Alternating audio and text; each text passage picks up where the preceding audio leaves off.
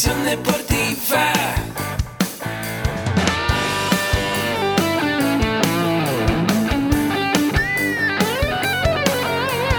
Yo soy Ahmed.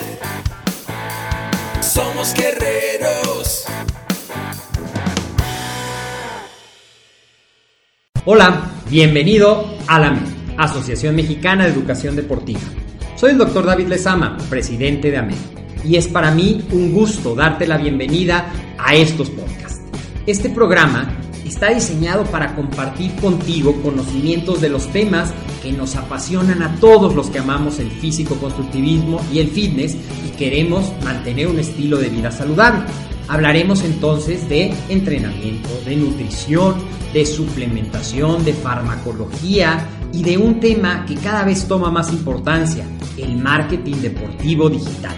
Tendremos como invitados una gran variedad de opiniones y profesiones, entrenadores, nutriólogos, profesores de AMED, químicos farmacobiólogos, médicos, preparadores físicos y desde luego deportistas.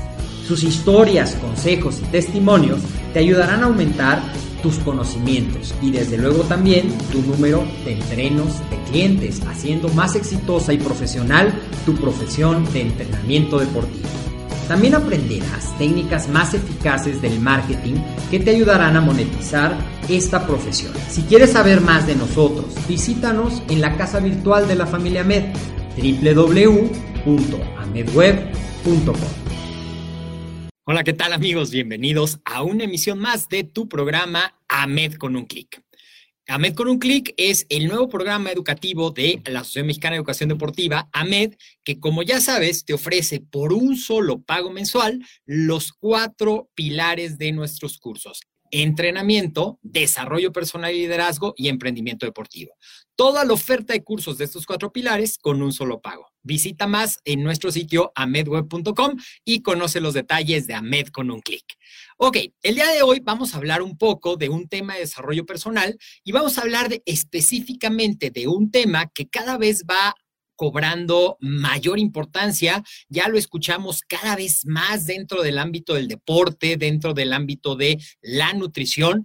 Y te estoy hablando de lo que es el coaching. Entonces, en estos minutos vamos a estar platicando brevemente de los aspectos fundamentales de lo que hace un coach, de los aspectos fundamentales de lo que trabajamos y de algunas de las habilidades que tenemos que desarrollar cuando queremos formarnos como coach. Aprovecho para invitarte a tomar el curso que tenemos en AMED de coaching nutricional y deportivo nivel básico que lo tenemos en línea, mándanos un mensaje y con gusto te damos toda la información. Y también, si quieres aprovechar y tomarlo presencial, lo estaremos dando el día 10 y 11 de noviembre en las instalaciones de AMED en la Ciudad de México. Es un curso que te va a dar muchos elementos adicionales que te van a ayudar a uno de los aspectos fundamentales de lo que te voy a platicar y es la adherencia de los programas, tanto al programa de entrenamiento como al programa nutricional de nuestros entrenos cuando nos dedicamos al entrenamiento o de los planes de nutrición cuando nos dedicamos a la parte del coaching nutricional. Entonces, si tú eres entrenador, si tú eres nutriólogo o te estás formando en estas áreas, seguramente que te gustará y te dará herramientas que te permitirán tener mayores recursos para trabajar con tus clientes y pacientes. Empecemos, pues. Vamos a hablar un poco de ¿Dónde nace este concepto del coaching? ¿A partir de qué? El concepto del coaching, si nosotros aplicamos la traducción de la palabra, coaching viene de un proceso de acompañamiento. Entonces, un coach, que es la persona que te va a acompañar, acompaña a un cliente que también lo podemos llamar coachee, que es quien está siendo acompañado en este proceso. Ese es el verdadero significado de la palabra coaching. Ahora, hay coaching en muchas de las áreas de la vida. Hay coaching personal, coaching de vida, coaching ontológico, coaching de liderazgo, coaching empresarial.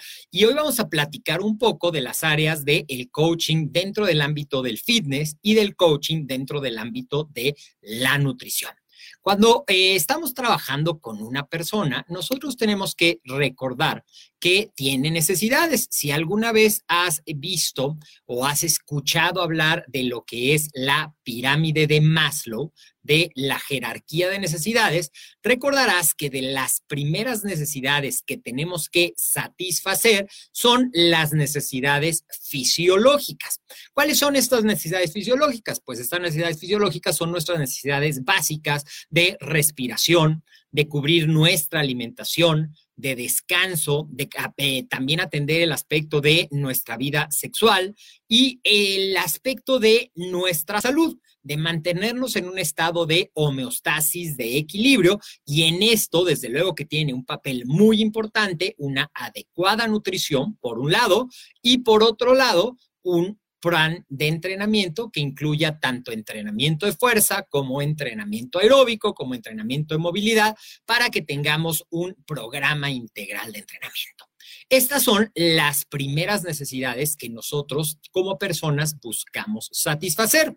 Después de eso vienen nuestras necesidades de seguridad de seguridad física, de seguridad de empleo, seguridad de recursos económicos, seguridad de recursos de vivienda, por ejemplo, seguridad moral, seguridad familiar, seguridad de salud y seguridad de propiedad privada. Luego viene en esta pirámide, habla de las necesidades de afiliación o las necesidades de pertenencia. Y aquí entran nuestras amistades, nuestras motivas, afectivas, nuestras relaciones de pareja, nuestras relaciones familiares, que tienen que ver mucho con sentir que pertenecemos a un grupo. Ya después viene la necesidad de reconocimiento y la necesidad de autorrealización.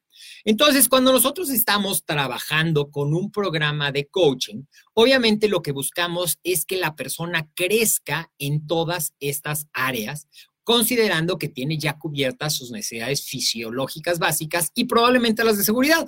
Pero vamos a trabajar mucho en sus necesidades de afiliación o de pertenencia.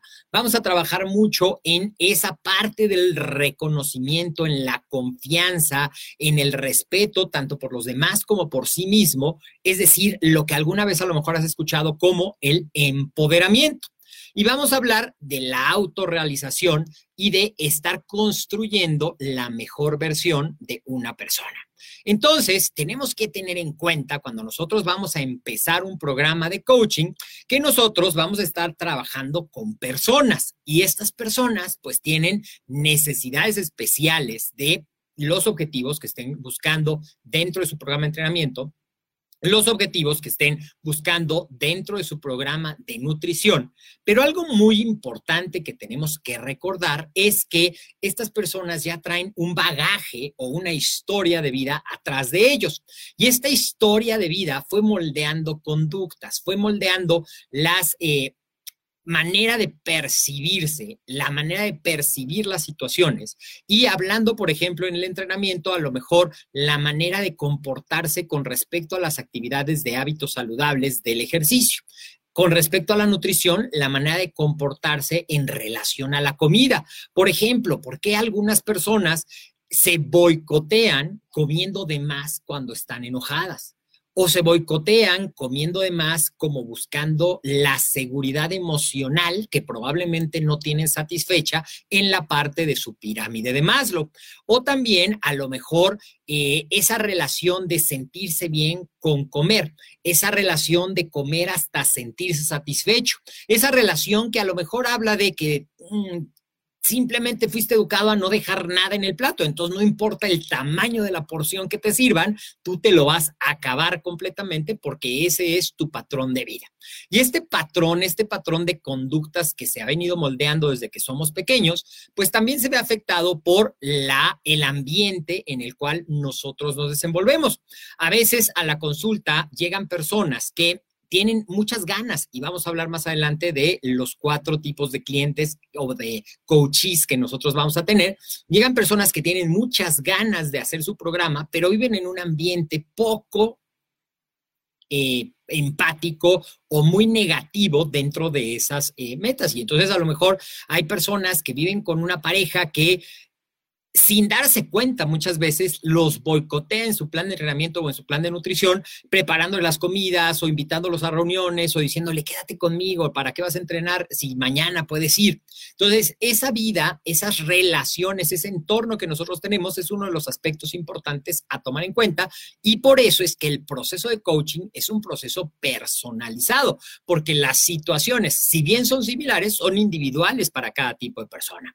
También tiene una situación en su entorno personal, en su entorno profesional, en su entorno de relaciones y en también en qué etapa se encuentra dentro de su proceso creativo. Entonces, es muy interesante toda la parte del coaching y vamos a hablar un poco de qué es lo que hace un proceso de trabajo de coaching, qué es lo que hacemos. Lo primero, te dije que íbamos a hablar de cuatro aspectos fundamentales y el primero de ellos es definir, bueno, lo primero, desde luego, es que la persona quiera trabajar en un proceso de coaching.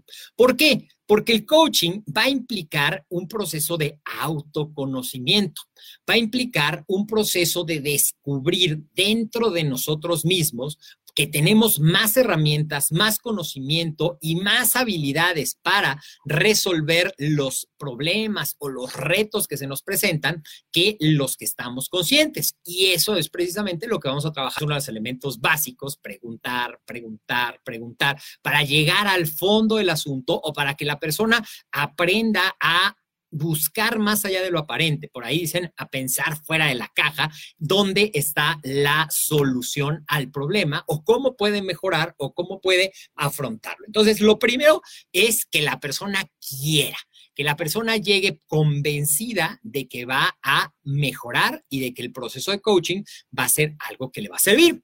Entonces, ya que estamos con ese aspecto fundamental, que es que la persona quiera someterse al proceso, va a haber cuatro aspectos fundamentales que se van a trabajar durante este proceso de coaching. El primero es definir claramente qué queremos lograr y para qué lo quiere lograr.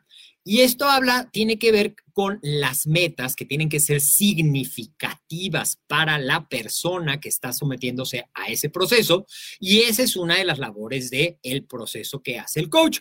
¿Y cómo se lleva a cabo mucho el trabajo? Pues se lleva a cabo a través de preguntas, a través de encontrar más allá, a veces hablan de ir quitándole capas a una cebolla para que lleguemos realmente al núcleo y a preguntar eso. Una vez que sabemos esta parte de qué quiere lograr nuestro coaching y para qué lo quiere lograr, es decir, por qué es importante, por qué es significativo, por qué vale la pena poner el trabajo, poner el esfuerzo para lograr ese resultado. Y esto se puede aplicar a cualquiera de los aspectos del coaching. ¿eh? Hoy te voy a hablar un poquito más de la parte deportiva, la parte nutricional, pero se puede aplicar a cualquiera de las partes. La otra es, una vez que sabemos qué queremos y para qué queremos realizar ese proceso, es desarrollar el plan para hacerlo, es decir, el cómo vamos a lograr que eso se vuelva realidad. Entonces, digamos que la primera y la segunda van muy de la mano, es el qué, para qué y el cómo. El cómo es el plan que en ese proceso, dependiendo de los conocimientos, las habilidades de la persona, puede participar en mayor o menor medida en el diseño, sobre todo hablando de la parte nutricional y de la parte del fitness coaching, que sí tienen un proceso educativo, porque si no sabes comer y si toda la vida has estado rodeado de información no positiva con relación a la comida, por más que yo te pregunte y te pregunte y te pregunte, pues va a haber partes en las que vamos a necesitar a lo mejor un proceso educativo, por ejemplo, para identificar qué alimentos son saludables, qué alimentos son altos en proteína, qué alimentos son altos en carbohidrato, cómo hacer las elecciones, cómo hacer tu súper, cómo manejar las relaciones eh, con la comida, cómo corregir esos conductos. Entonces, hay un plan para que eso se va a hacer. Es decir, el cómo. La tercera de las partes que vamos a trabajar es apoyar al coachee, o sea, apoyar a la persona con la que estamos trabajando a que sea capaz de lograrlo. Y esto seguramente lo has escuchado como la parte del empoderamiento. Y el coach, ¿qué es lo que va a hacer en este proceso? Pues va a acercar las herramientas que el coach iba a necesitar para empezar a construir y modelar nuevas conductas que le permitan cambiar patrones, que le permitan persistir en la meta y que le permitan encontrar y mantener la motivación. Porque la motivación, seguramente has escuchado hablar que hay dos tipos de motivación. Una motivación extrínseca, que es la que viene de afuera, y una motivación intrínseca, que es la que viene de adentro. Esa es la más importante cuando se pasa el entusiasmo inicial con el que todos empiezan un programa. Cuando te tienes que enfrentar a tus demonios, cuando te tienes que enfrentar a tus retos, cuando te tienes que enfrentar a las limitaciones que a lo mejor tienes dentro del aspecto de educación en la nutrición o de cómo se hace el ejercicio, si estamos hablando de la parte del fitness coaching, o si estamos hablando de desarrollar tu liderazgo para poder un grupo, pues todas esas partes tienen que ver con, ahí es una labor fundamental de un coach, acercar las herramientas, acompañar en ese proceso, hacer las preguntas poderosas, adecuadas, para que se vaya dando ese empoderamiento, para que se vaya construyendo esa autoestima, esa seguridad y esa confianza en que nuestro coachee es capaz de lograrlo. Porque aquí hay algo muy interesante. Una cosa es que nosotros sepamos que esa persona es capaz de lograrlo, y la otra, que es la que realmente va a marcar una diferencia, es que nuestro coachee, o sea, la persona con la que estamos trabajando, se crea capaz de lograr ese objetivo que está buscando.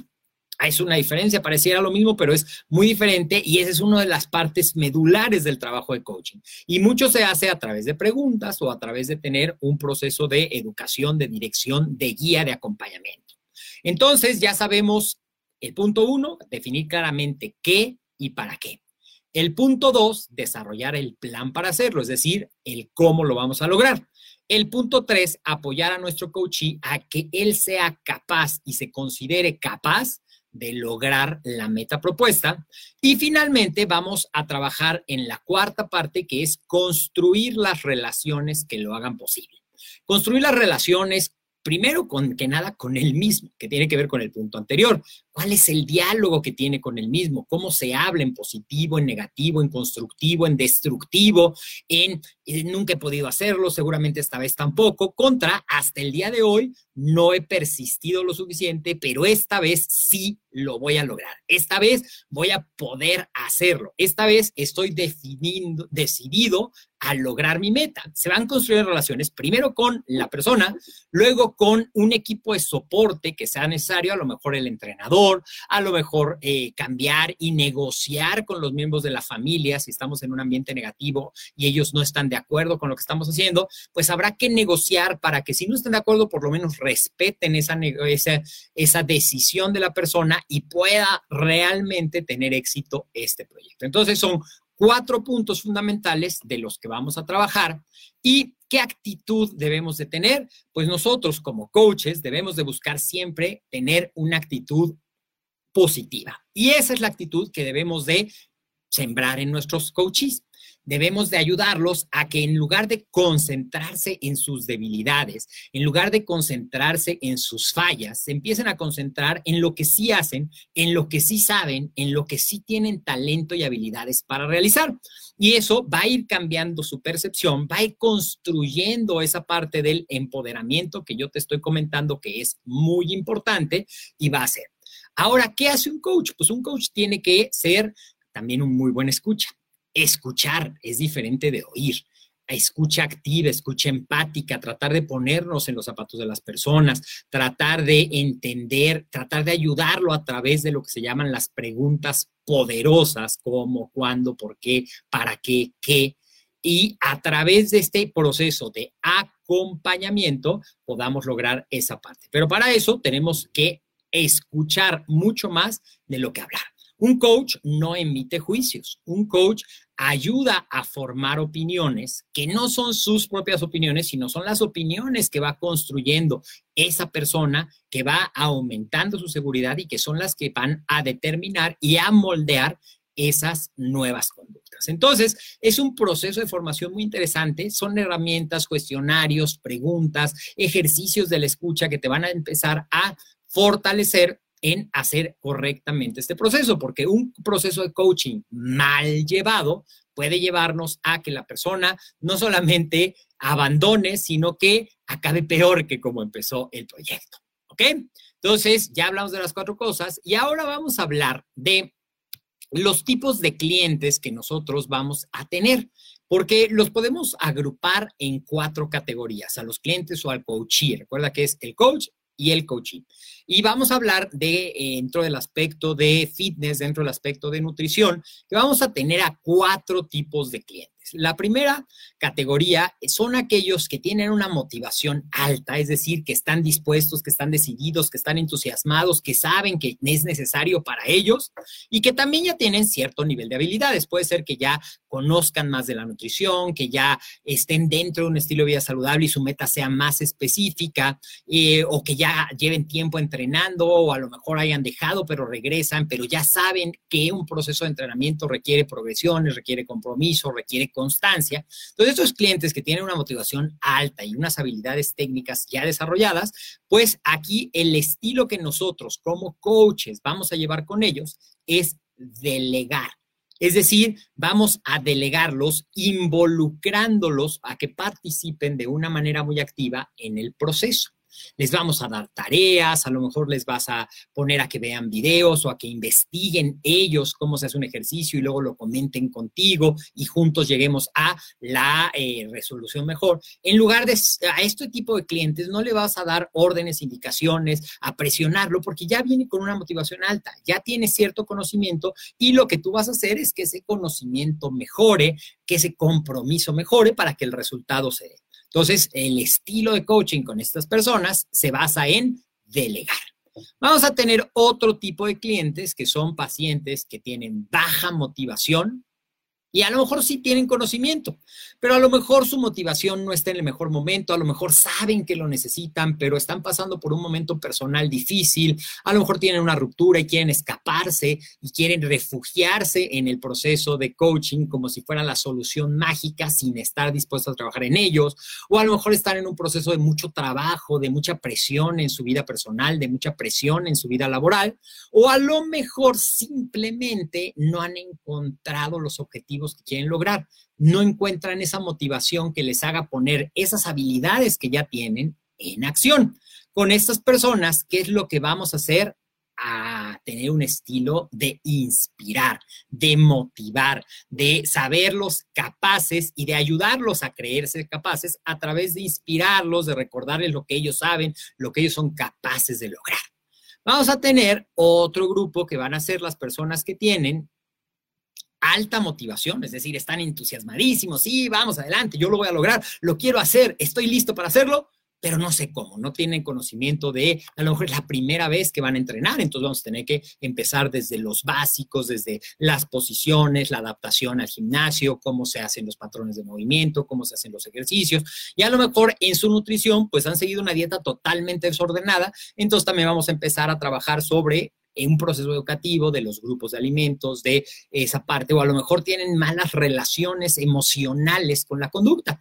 Estaba leyendo que al preparar este seminario, que en el coaching nutricional, las más de las veces no es más de la comida, sino de el aspecto emocional que rodea a la comida, lo que te mencionaba, cómo porque estoy estresado, cómo porque estoy enojado, cómo porque estoy triste, cómo por vengarme de la persona con la que estoy enojado sin saber que el único que se está haciendo daño soy yo. Y algo similar pasa con el ejercicio a lo mejor, este, bueno, como estoy enojado, pues entonces no voy a entrenar y como estoy enojado, no me voy a poner buenísimo porque entonces así te castigo o eso piensa. Entonces tiene mucho que ver con esa parte. Entonces, cuando una persona tiene alta motivación, es decir, sí está bien entusiasmado, pero no tiene el conocimiento o las habilidades, aquí nuestro estilo va a ser más de guía más de ir más de la mano en este proceso de acompañarlo y de darle los elementos educativos que va a necesitar para desarrollar esas habilidades. Y finalmente vamos a tener a los pacientes que son los de mayor riesgo.